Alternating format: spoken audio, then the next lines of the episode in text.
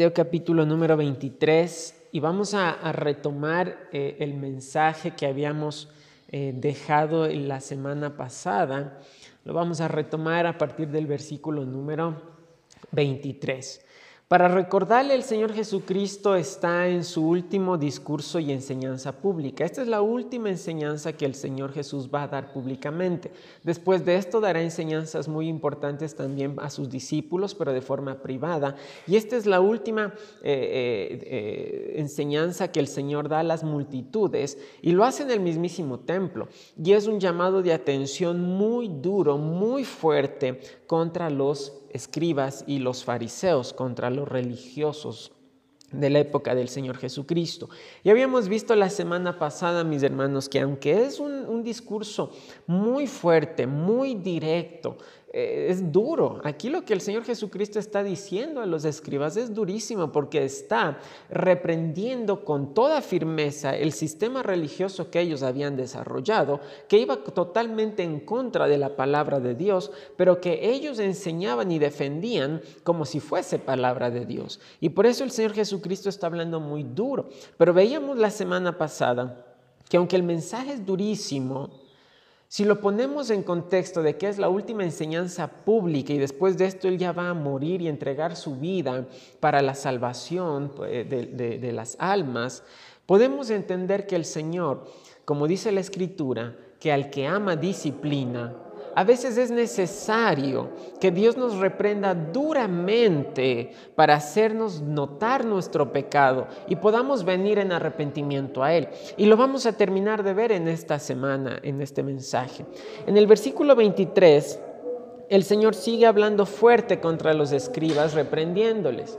Y les dice, hay de vosotros, escribas y fariseos, hipócritas porque diezmáis la menta y el eneldo y el comino y dejáis lo más importante de la ley, la justicia, la misericordia y la fe. Esto era necesario hacer sin dejar de hacer aquello. El Señor les reprende nuevamente a los escribas y a los fariseos por una práctica que ellos tenían. El Antiguo Testamento enseñaba en la Escritura a entregar el diezmo. Diezmo del grano, diezmo de los ganados, diezmo de los cultivos, entregar a la, a la obra de Dios. Pero los fariseos, en su afán por aparentar piedad, lo que hacían, lo que hicieron ellos es enseñar que era necesario diezmar también la menta, el eneldo y el comino. Para entender por qué el Señor Jesucristo reprende esto, es porque en el tiempo de Cristo, en, la tierra de Palestina, la menta, el eneldo y el comino eran hierbitas que crecían en el campo libremente. No era algo que uno cultivaba, no era algo que uno ponía unos guachitos, voy a sembrar menta en estos, en estos guachitos. Salía en el campo, crecía naturalmente en el campo, la menta, el eneldo y el comino. Y ellos decían que era tan importante entregar el diezmo que inclusive había que darlo de esas hierbitas silvestres que nacían en su campo. No nomás entregar el diezmo de su cultivo, sino hasta de las hierbitas insignificantes. Porque al ser una hierba que crecía en todo, en todo lugar, no necesitaba un cultivo, no necesitaba cuidados, era una hierbita que, crecía comúnmente. Por tanto, y en todo lugar, en todos los terrenos, eran, hierbas aromáticas insignificantes para la gente eran insignificantes, no tenían mucho valor porque crecían solas. Y los, y los este, fariseos decían, hasta de eso tienes que diezmar, las hojas de menta, eh, el eneldo y el comino, tienes que diezmar de todo eso. Y el Señor aquí eh, eh, les hace un llamado de atención, no porque ellos estuvieran entregando el diezmo, sino porque ellos se preocupaban por enseñar a la gente que aún de lo más pequeñito había que diezmar, pero habían dejado algo más importante y, dejáis lo más importante de la ley, la justicia, la misericordia y la fe.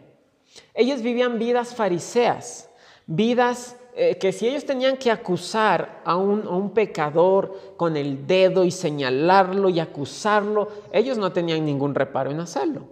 Un hombre pecador, cuando la mujer sorprendida en adulterio, fue atraída delante del Señor Jesucristo, ellos llegaron listos con las piedras. Señor, en la ley Moisés mandó apedrear a tales mujeres. Ellos ya fueron listos con las piedras. Para la, estaban nomás esperando allí un veredicto final de Cristo para eh, acabar con esa mujer. Cristo extendió misericordia. Cristo extendió amor a una mujer arrepentida.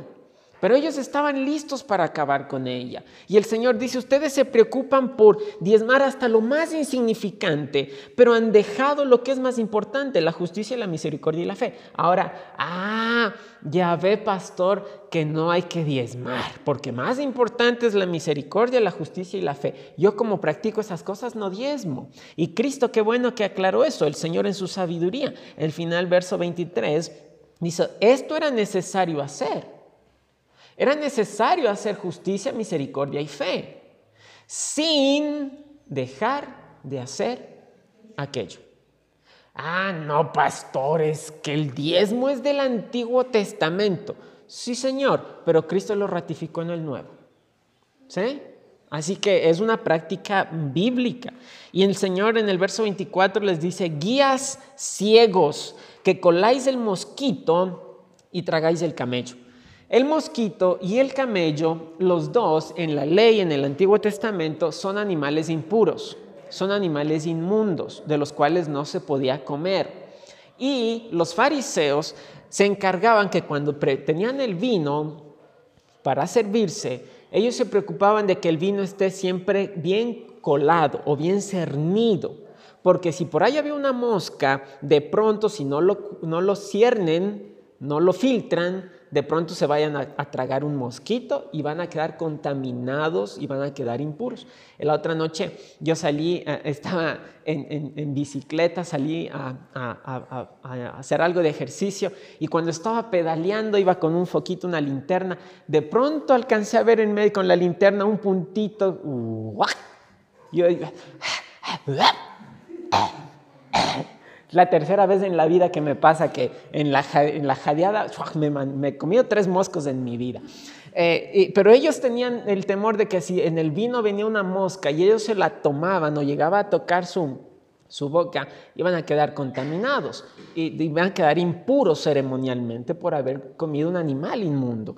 Pero el Señor aquí utiliza una una contradicción. Aquí el Señor utiliza una imagen exagerada para expresar lo que los fariseos estaban haciendo. Ellos se preocupaban por no comerse un mosquito, que no se les vaya a pasar un mosquito en su vino, un animal impuro chiquito. Y el Señor dice, pero aunque ustedes se preocupan por algo tan pequeñito, se están tragando un camello entero, el animal terrestre más grande que ellos conocían también un animal inmundo. ¿Por qué? Porque ellos se preocupaban por cosas tan insignificantes como el eneldo, la menta y el comino, pero estaban dejando cosas mucho más importantes en su vida espiritual.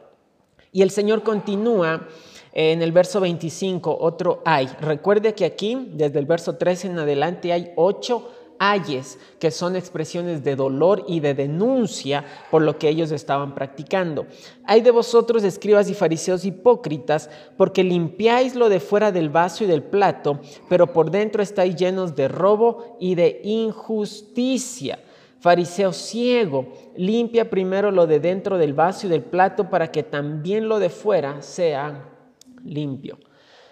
Ah, meses atrás Vimos que los fariseos acusaron al Señor Jesucristo cuando sus discípulos comían con las manos sin lavar, porque en la ley sí está establecido ciertos actos de limpieza, eh, eh, de baños, de limpiar, de lavar cosas, sí está establecido el Señor no está aquí reprendiendo que sea mal limpiar los vasos, limpiar los platos o lavarse las manos. Hoy en día inclusive es tan vital e importante el lavado de manos.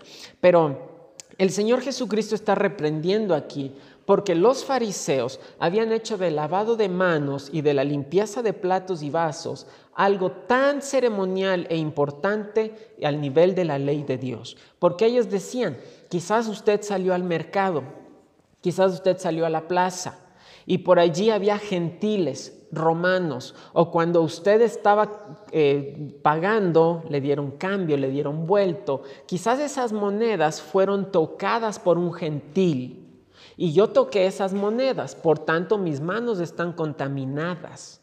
Si yo como con estas manos tocadas por gentiles, me voy a contaminar.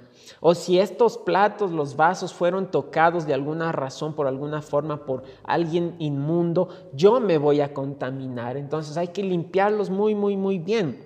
Y el Señor les reprende porque este era un sistema externo eh, eh, de, apariencias. Y les dice en el verso 26, fariseo ciego, limpia primero lo de dentro del vaso y del plato, haciendo referencia a sus vidas. El Señor Jesucristo cuando hablaba del lavado de manos dijo, no es lo que entra en el hombre lo que contamina al hombre, porque lo que entra a la boca va al vientre y sale a la letrina, pero lo que sale de adentro del corazón es lo que contamina al hombre, porque del corazón salen los adulterios, las enemistades, las envidias y, el pecado, sale de adentro del corazón. Por tanto, lo que uno necesita limpiar no es lo de afuera, es lo de adentro. Y el Señor les dice, fariseos ciegos, limpia primero lo de adentro, limpia tu vida, limpia tu corazón para que entonces se refleje por fuera. ¿Qué otro hay? El Señor les dice, el verso 27, hay de vosotros, escribas y fariseos hipócritas, porque sois semejantes a sepulcros blanqueados, que por fuera la verdad se muestran hermosos, mas por dentro están llenos de huesos de muertos y de toda inmundicia. Nosotros conocemos, ¿verdad? Pasamos el mes anterior por la, clásica fecha de finados. ¿Y qué es lo que normalmente se hace en finados?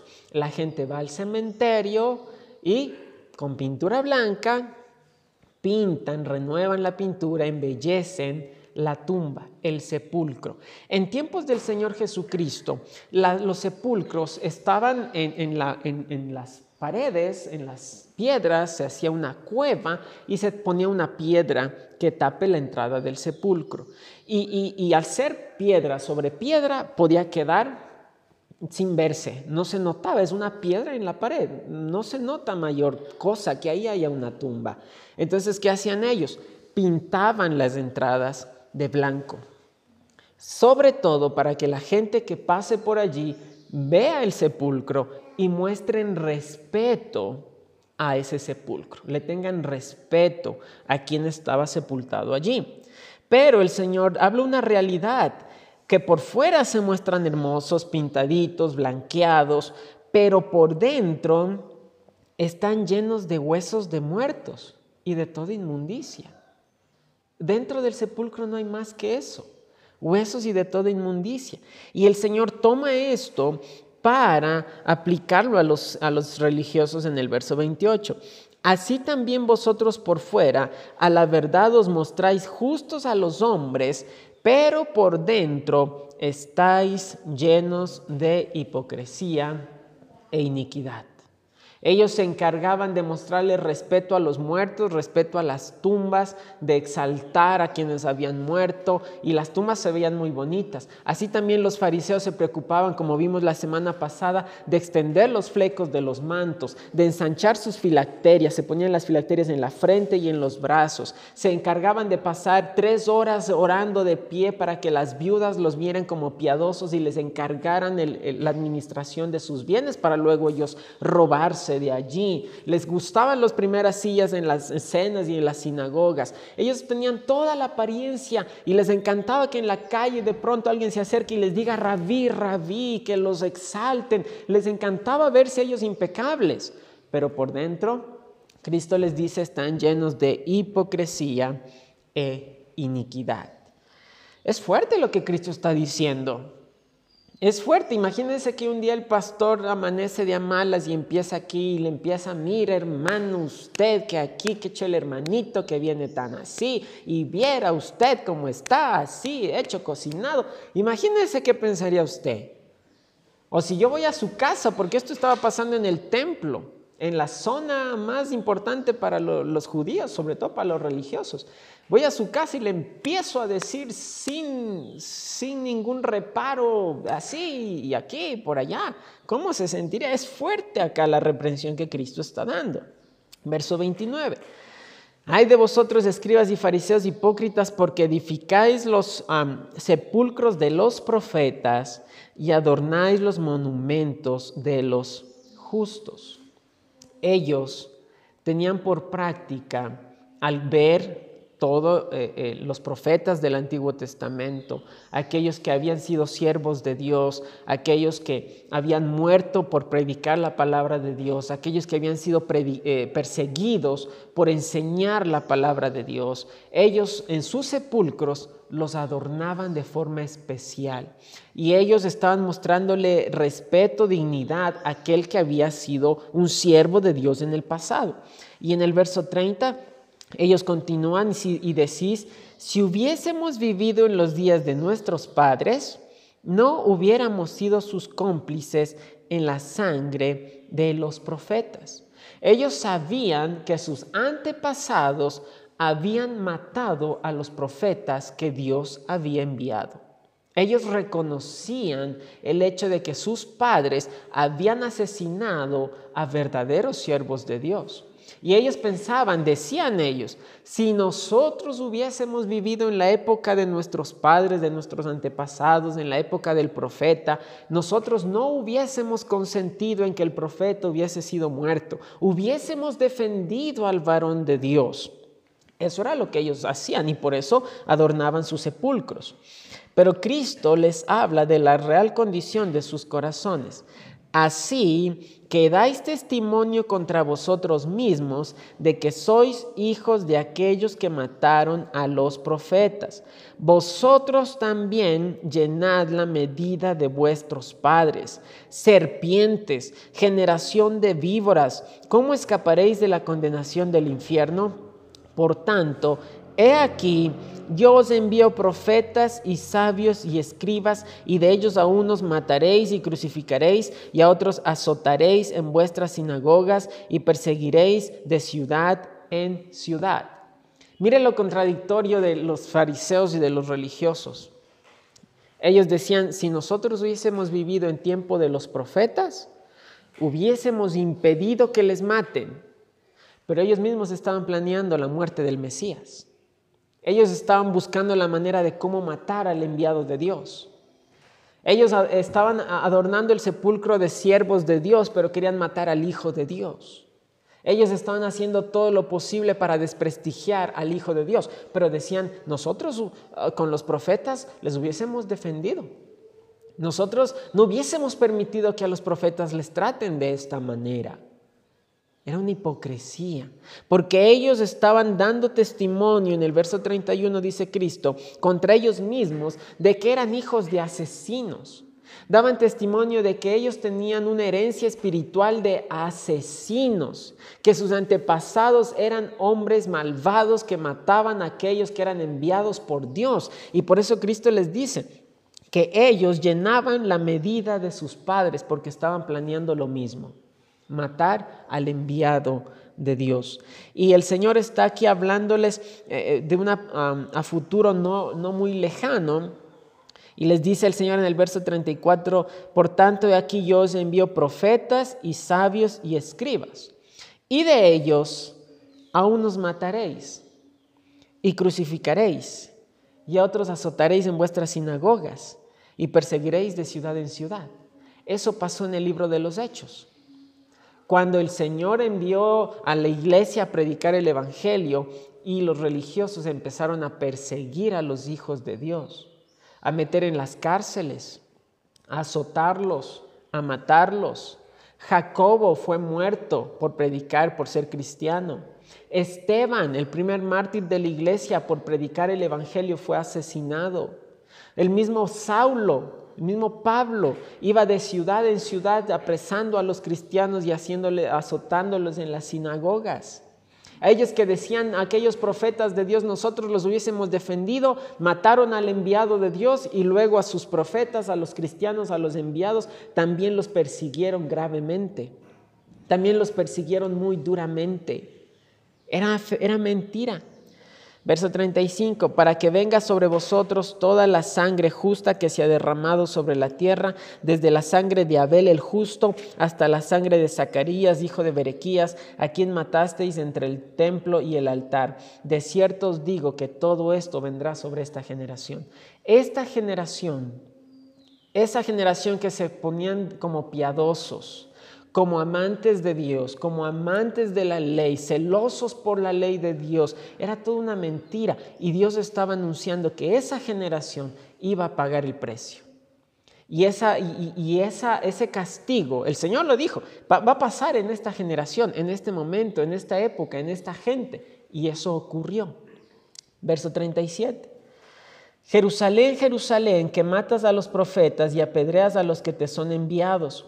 ¿Cuántas veces quise juntar a tus hijos como la gallina junta a sus polluelos debajo de las alas y no quisiste? He aquí vuestra casa os es dejada desierta. El Señor pasa de, hablar, de reprender a los religiosos para hablar a toda la ciudad de forma generalizada a su gente. Porque todos los profetas de Dios estaban en Jerusalén hablando el Evangelio, predicando la palabra de Dios, reprendiendo al pueblo para que se regrese a Dios. Y allí en Jerusalén, en la ciudad santa del judaísmo, en la ciudad más importante, en la ciudad del templo, los enviados de Dios murieron. Y Cristo murió en Jerusalén. Y como castigo, el Señor dijo que esa generación iba a recibir el castigo. ¿Cuál fue el castigo?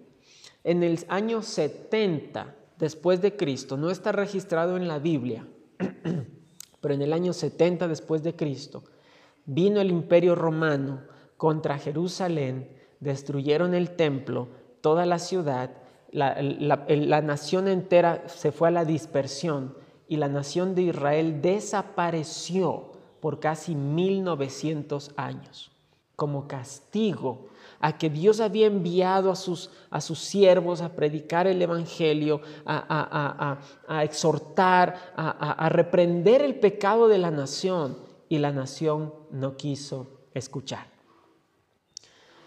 ¿Cómo esto, hermanos, se aplica a nosotros? ¿Cómo esto debería a nosotros movernos? Mis hermanos, estamos hablando aquí del pueblo escogido de Dios sobre la tierra.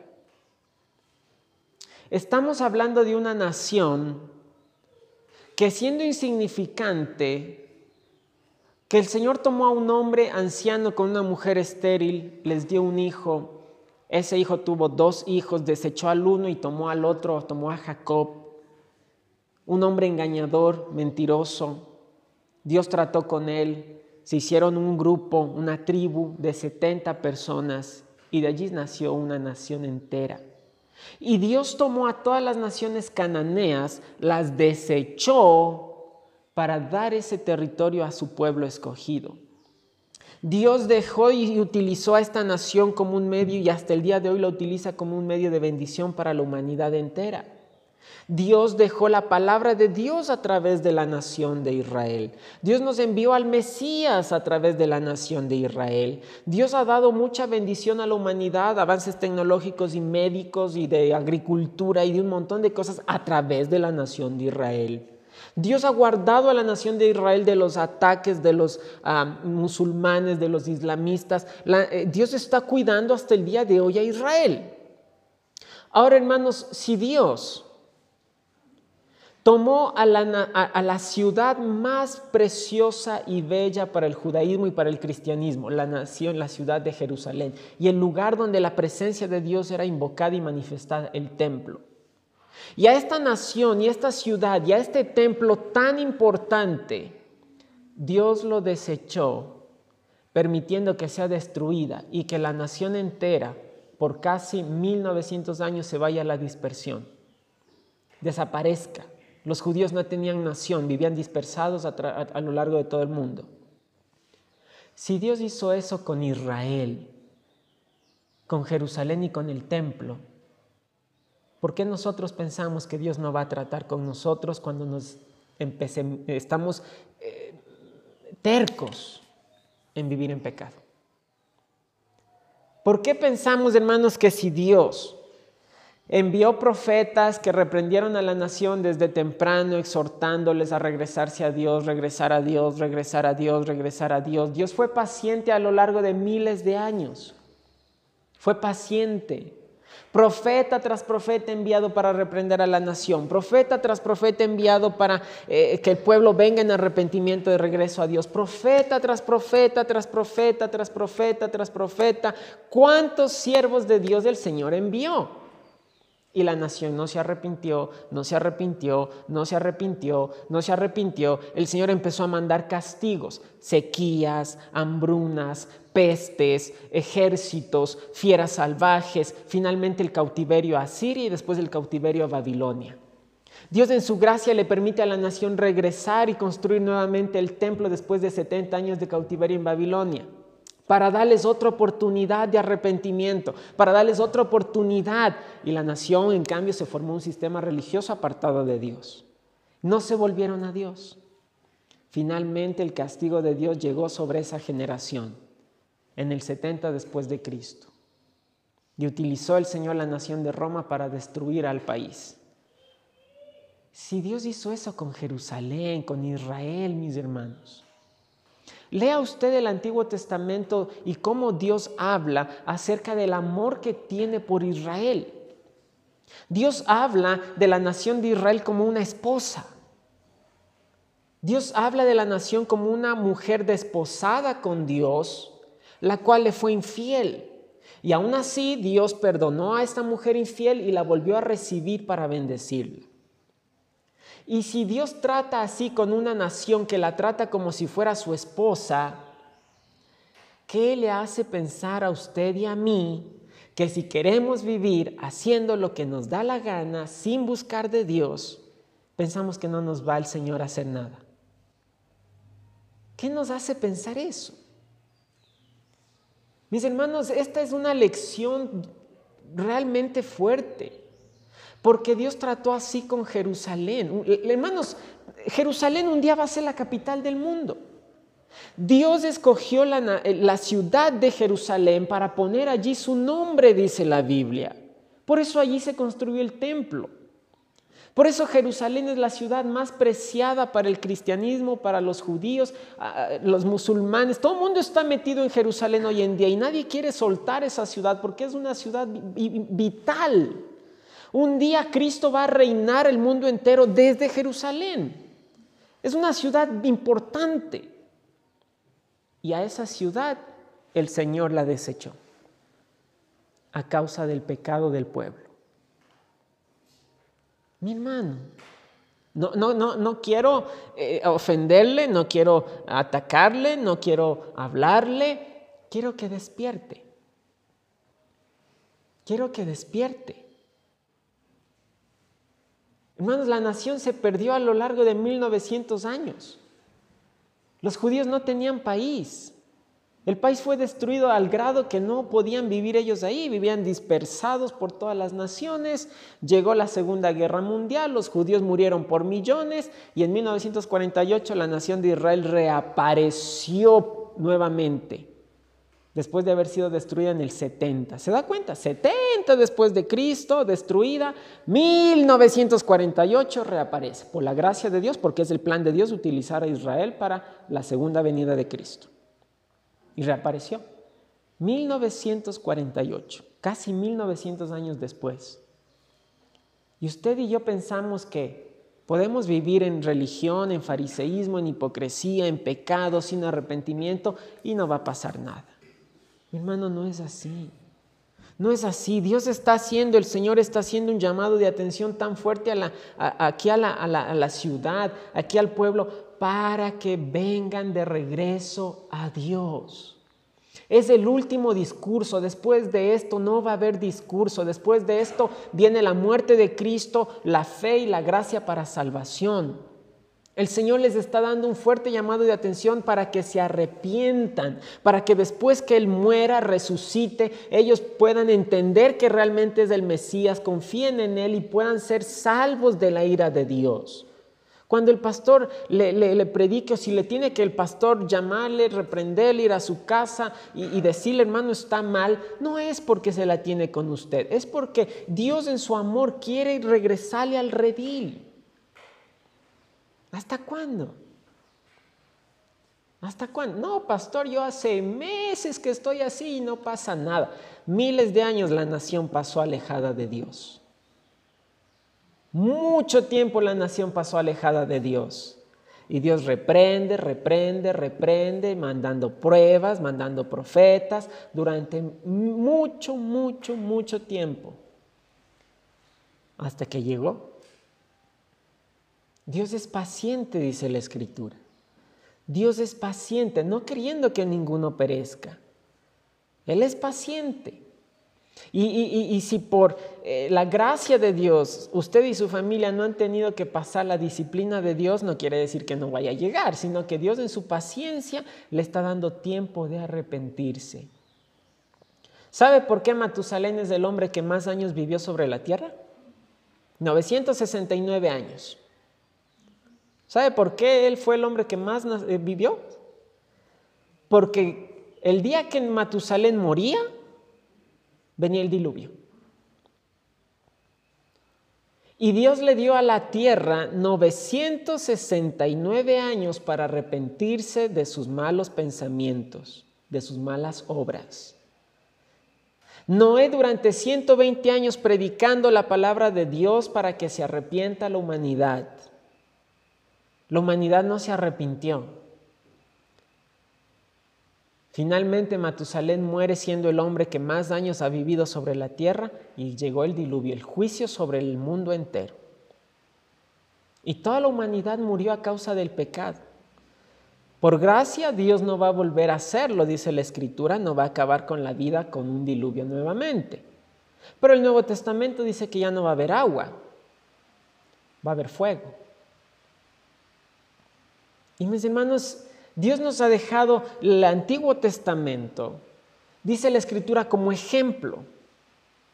Como ejemplo, como ejemplo de que un día Dios terminó con toda la vida sobre la tierra a causa del pecado. Como ejemplo de que la nación de Israel fue reprendida duramente a lo largo de miles de años y que no se quiso arrepentir y entonces vino el castigo de Dios. Pero también nos dejó como ejemplo la misericordia y la gracia de Dios. Allí vemos a un rey David pecando, adulterando, asesinando. Y vemos a un rey David arrepentido. Y vemos a un Dios perdonando a ese rey. Ahí vemos a un rey Manasés que aunque fue el peor de los reyes, aún él tuvo tiempo de arrepentirse. Ahí vemos a una nación que cada vez que Dios levantaba un juez y la nación buscaba de Dios, Dios bendecía a la nación a pesar del pecado pasado. Ahí vemos a un Dios que aunque la tierra, eh, Jerusalén, toda la nación israelita fueron cautiverios 70 años a Babilonia, Aún de allí Dios tocó el corazón del rey Ciro para permitir que el templo de Dios sea reconstruido y la nación regrese en arrepentimiento nuevamente a Dios. Ahí vemos a un Dios misericordioso utilizando a un Mardoqueo y a una Esther para salvar a la nación de Israel de los planes malvados de Amán. Ahí vemos a un Dios que a pesar de que es fuego consumidor, a pesar de que Dios castiga el pecado, cuando hay arrepentimiento, Dios es bondadoso y misericordioso para perdonar y empezar a bendecir. Verso 39. Porque os digo que desde ahora no me veréis. Era el último discurso público. Hasta que digáis, Bendito el que viene en el nombre del Señor. El Señor dice, es el último discurso público, no me van a volver a ver, ya esto es lo último, que la última participación ante las multitudes, no me van a volver a ver hasta hasta que toda la nación, hasta que todos ustedes digan, bendito el que viene en el nombre del Señor. ¿Cuándo va a pasar eso? No, eh, no, es la entrada triunfal, eso fue en el, en el, pasado. Hace una semana casi que fue la entrada triunfal y la gente dijo, bendito el que viene en el nombre del Señor. El Señor está hablando aquí en futuro. ¿Cuándo la nación va a decir, bendito el que viene en el nombre del Señor? Un día. Hoy en día, mis hermanos, prácticamente las diez naciones, las diez tribus del norte, Israel se dividió en dos reinos, el reino del norte, Israel, el reino del sur, Judá. El reino del norte, Israel, las diez tribus fueron al cautiverio de Asiria y nunca regresaron. Las, las dos naciones, las dos tribus de Judá, Judá y Benjamín, fueron al exilio en Babilonia y ellas sí que regresaron y ahí sus genealogías están guardadas en los libros de Esdras, Nehemías, las genealogías están allí, de las dos tribus.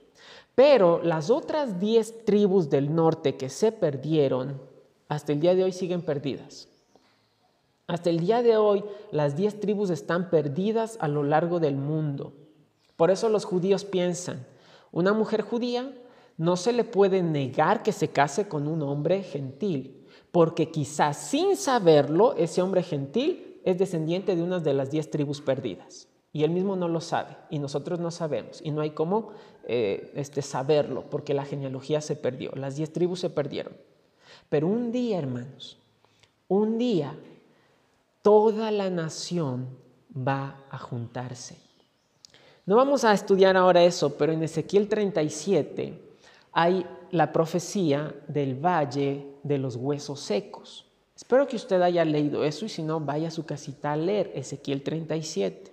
Y la profecía allí, la visión, es que Ezequiel vio un valle lleno de huesos secos, huesos dispersados, huesos tirados en, la faz del campo, dispersados a lo largo del mundo. Es la nación de Israel actualmente.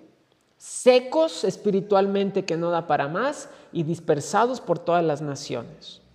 Entonces Dios le manda a Ezequiel a profetizar sobre los huesos secos y los huesos se juntaron y Dios hizo que suban músculos, tendones y todo, y los huesos se, volvieron a resucitar y nuevamente eran, era gente, era hombre.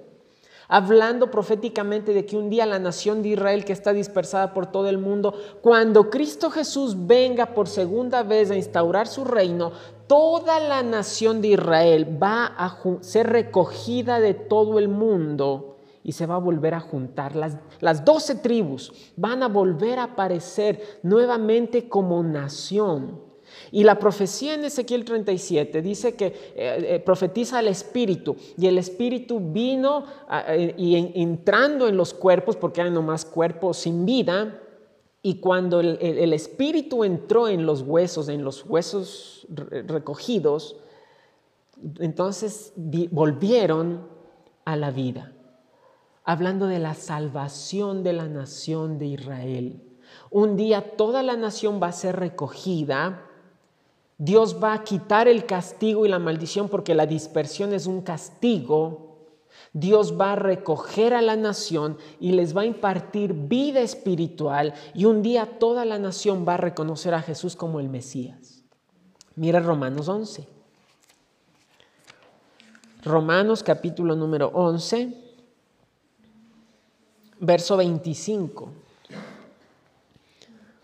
Romanos 11, 25. Hablando de esto, Pablo escribe aquí en Romanos,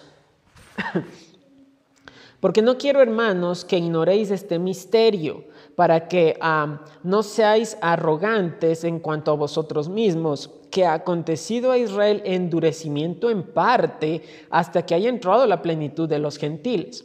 Y luego, verso 26, capítulo 11, y luego todo Israel será salvo, como está escrito, vendrá de Sión el libertador que apartará de Jacob la iniquidad, la impiedad, y este será mi pacto con ellos cuando yo quite sus pecados. Quiero que entienda lo que el Señor Jesucristo está hablando en el capítulo 23. Como decía la semana pasada, Cuando uno lee el capítulo 23, uno piensa y dice, tan fuerte es el trato del Señor Jesucristo con la nación. Es fuertísima. Hipócritas, generación de víboras, ¿cómo escaparéis de la condenación del infierno? Es durísimo. Pero el último versículo del capítulo 23 es una promesa de gracia.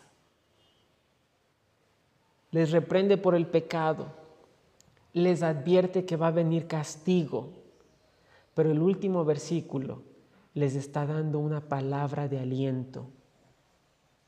Un día, un día los voy a bendecir. Un día van a alcanzar salvación. Toda la nación dispersa por causa del pecado y como castigo dispersada por todo el mundo. Un día la nación va a ser recogida, va a recibir Espíritu Santo, van a ser salvos y toda la nación van a glorificar al Señor Jesucristo diciendo, bendito el que viene en el nombre del Señor. Los voy a recoger. Va a ser la ciudad, Jerusalén, la ciudad capital del mundo, porque ahí va a estar el reino del Mesías. Israel, la nación más importante de todo el mundo por amor y por gracia. Mi hermano, mi hermana, el Señor reprende el pecado, el Señor castiga el pecado, pero está listo a bendecir por gracia cuando usted se arrepiente. No es un llamado de atención, es un llamado al arrepentimiento para salvación y bendición. ¿Qué estamos esperando? ¿Qué estamos esperando? Estamos esperando así que como la nación de Israel en el 70 después de Cristo, toda la ira de Dios sea desatada sobre nuestro hogar, sobre nuestras vidas, sobre nuestras familias. Vamos a seguir haciendo como la nación de Israel, dejando de lado la palabra de Dios y formándose su propia religión.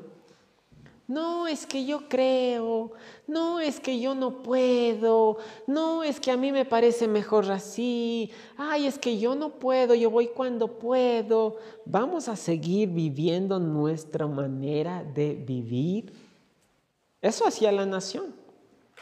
Ellos, hermanos, eran bien religiosos. No, pastor, yo estoy en la iglesia cada semana. Ellos eran increíblemente religiosos.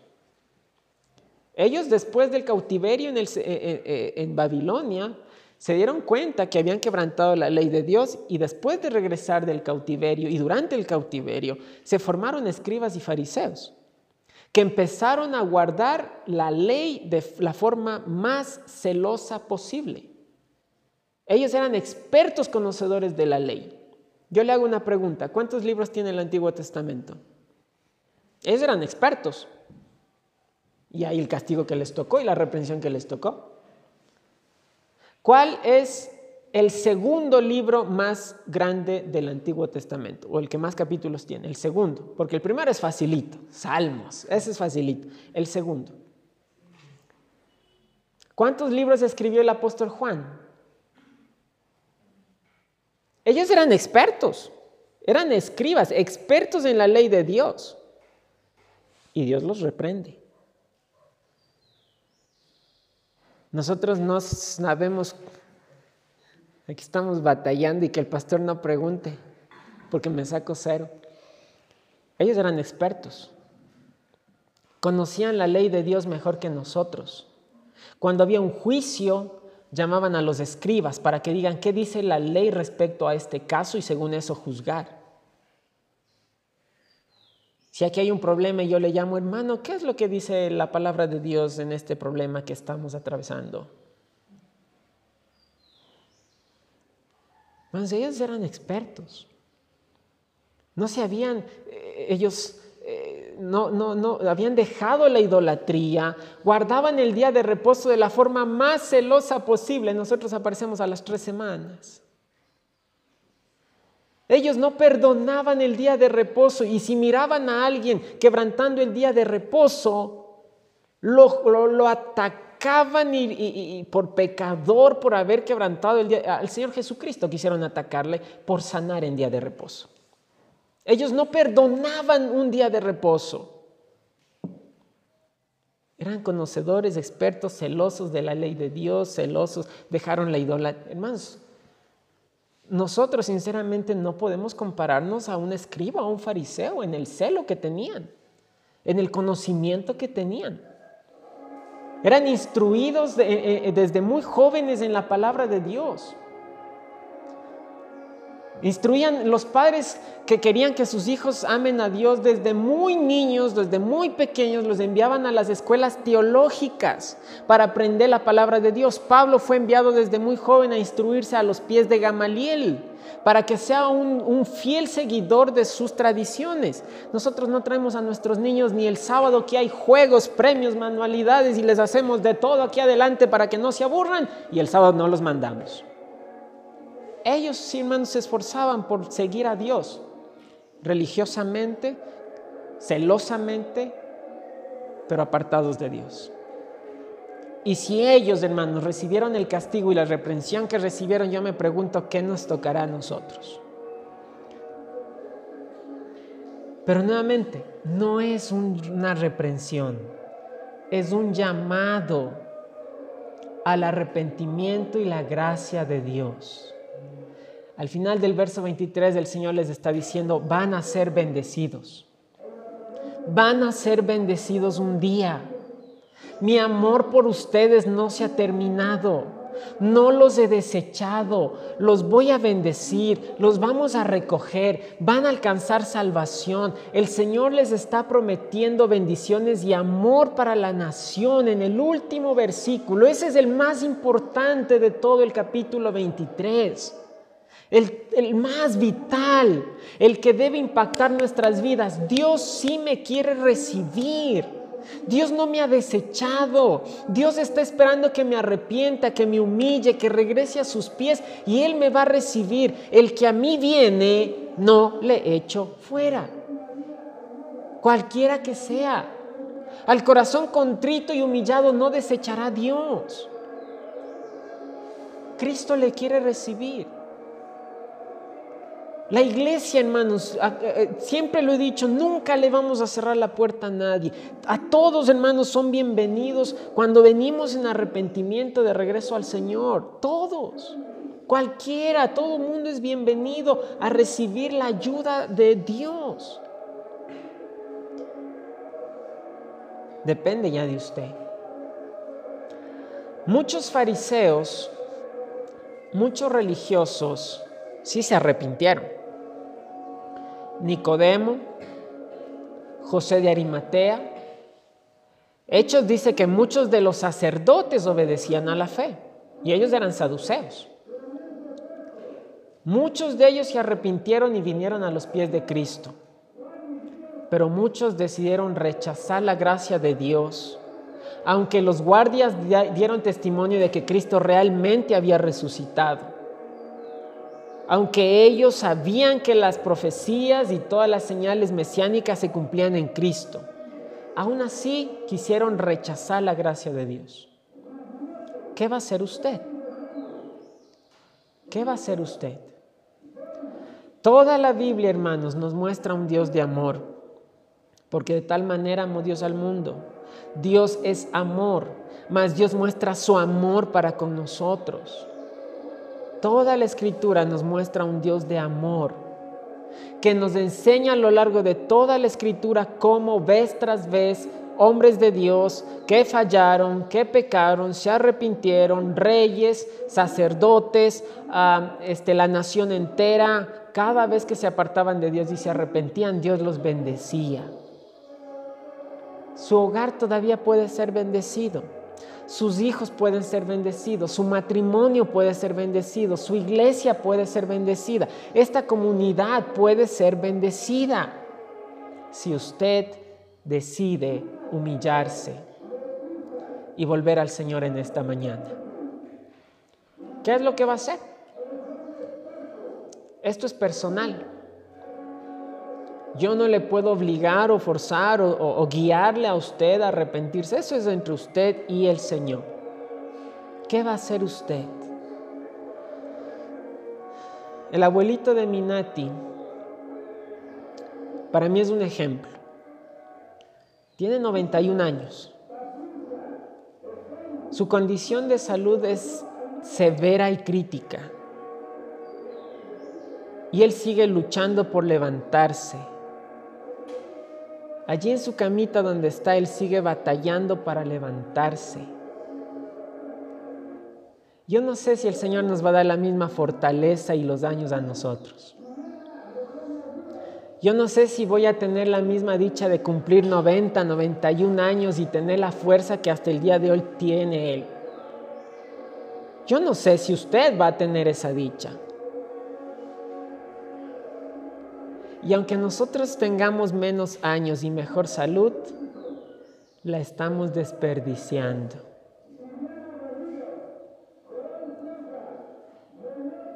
Aunque tengamos juventud, podamos levantarnos, caminar, abrir nuestra boca para hablar el Evangelio, mirar con claridad la escritura. Yo no sé, hermanos, ¿Qué estamos haciendo con lo que el Señor nos ha dado ya? Si el Señor me da 90, 91, 100 años, los que me quiera dar, hermanos, yo quiero vivir con Él, en su gracia, en sus brazos, haciendo lo que Él me mande hacer, porque ese es el método para Él bendecirme. Mi hermano, no es una lista de, oiga, le quiero hacer infeliz y usted ya no puede hacer estas cosas. Es un método de, mijito, mijita, quiero cuidar tu vida, tu familia, no te hagas daño, permíteme bendecirte. Obedece, papito. Mucha gente se disgusta porque los, ya no le dejan a uno hacer esto, ya no le dejan hacer aquello. Es Dios librándole. Es Dios librando su vida de castigo, de consecuencias, de daños, de males, para el poder bendecir. ¿Hasta cuándo? Se acaba ya el año. Casi, casi dos años de pandemia. Ni dos años de pandemia nos hicieron volver a Dios. Ni dos años de pandemia ni cuando se escuchaba en las noticias tantos muertos el día de hoy a causa del COVID, ni eso nos hizo volvernos a Dios. Ni, ni, la, ni la dura situación económica a nivel mundial tampoco nos hizo regresar a Dios. Ya conseguimos trabajo otra vez, ok Diosito, hasta aquí nomás, gracias, yo sigo mi vida. Ya se acaba un año más. ¿Cómo vamos a empezar el otro? Vamos a, empezar el próximo año, lo vamos a empezar y lo vamos a terminar patojeando y arrastrando la cobija y medio medio y tibios y con un pie en el mundo, un pie en la iglesia, tal como hasta ahora sí. Y la vida va pasando, los años van pasando y nosotros, mis hermanos, seguimos jugando con la paciencia de Dios pensando que no se va a terminar. En su amor Dios nos reprende, nos, a mí primero, nos reprende. En este último mes, mi familia y yo hemos visto la mano de Dios en varias áreas, reprendiéndonos, disciplinándonos, permitiéndonos pasar por pruebas, pero en medio de ello, hermanos, ¿cómo hemos visto la mano de Dios bendecirnos? Y yo me siento mal por haber sido tan infiel a mi Dios y Él aún así sigue siendo tan bueno con nosotros. ¿Qué estamos esperando? Inicie bien, termine bien este año. Falta semana y media. Aunque sea este poquito que falta, termínelo bien. Y el próximo empiece con toda la convicción y determinación de caminar con Dios de una vez por todas. Vamos a orar. Cierre sus ojitos. Incline su rostro. Y allí donde usted está, trate con Dios. Yo no sé lo que Dios le esté mostrando a usted. Dios trata con cada uno de nosotros de forma personal. En su gracia y en su amor, Dios no trata con todos como si fuéramos una manada y trata con todos por igual. Dios se da el tiempo de tratar con usted de forma particular. Dios le ama tanto que se da el tiempo de hablarle a usted de forma íntima, específica, única. Por eso lo que Dios me dice a mí quizás es un poco diferente a lo que le dice a usted. Trate con Dios. Trate con Dios. Pídale que le dé convicciones. Pídale que le perdone y haga el compromiso de caminar ya con Él de una vez por todas. Y si usted no tiene la seguridad de su salvación, si usted no sabe si al morir va a ir al cielo, Él le ama tanto que entregó a su Hijo para salvarle a usted. Solo le está pidiendo que confíe en Él. Deje de confiar en usted mismo, deje de confiar en, en sus obras, deje de confiar en su religión y ponga toda su confianza en Cristo Jesús. Arrepiéntase de sus pecados. Esos pecados le condenan al infierno. Ponga su fe en Cristo. Y si Él ya le ha salvado, sea agradecido con Él. Viva una vida consagrada a Dios.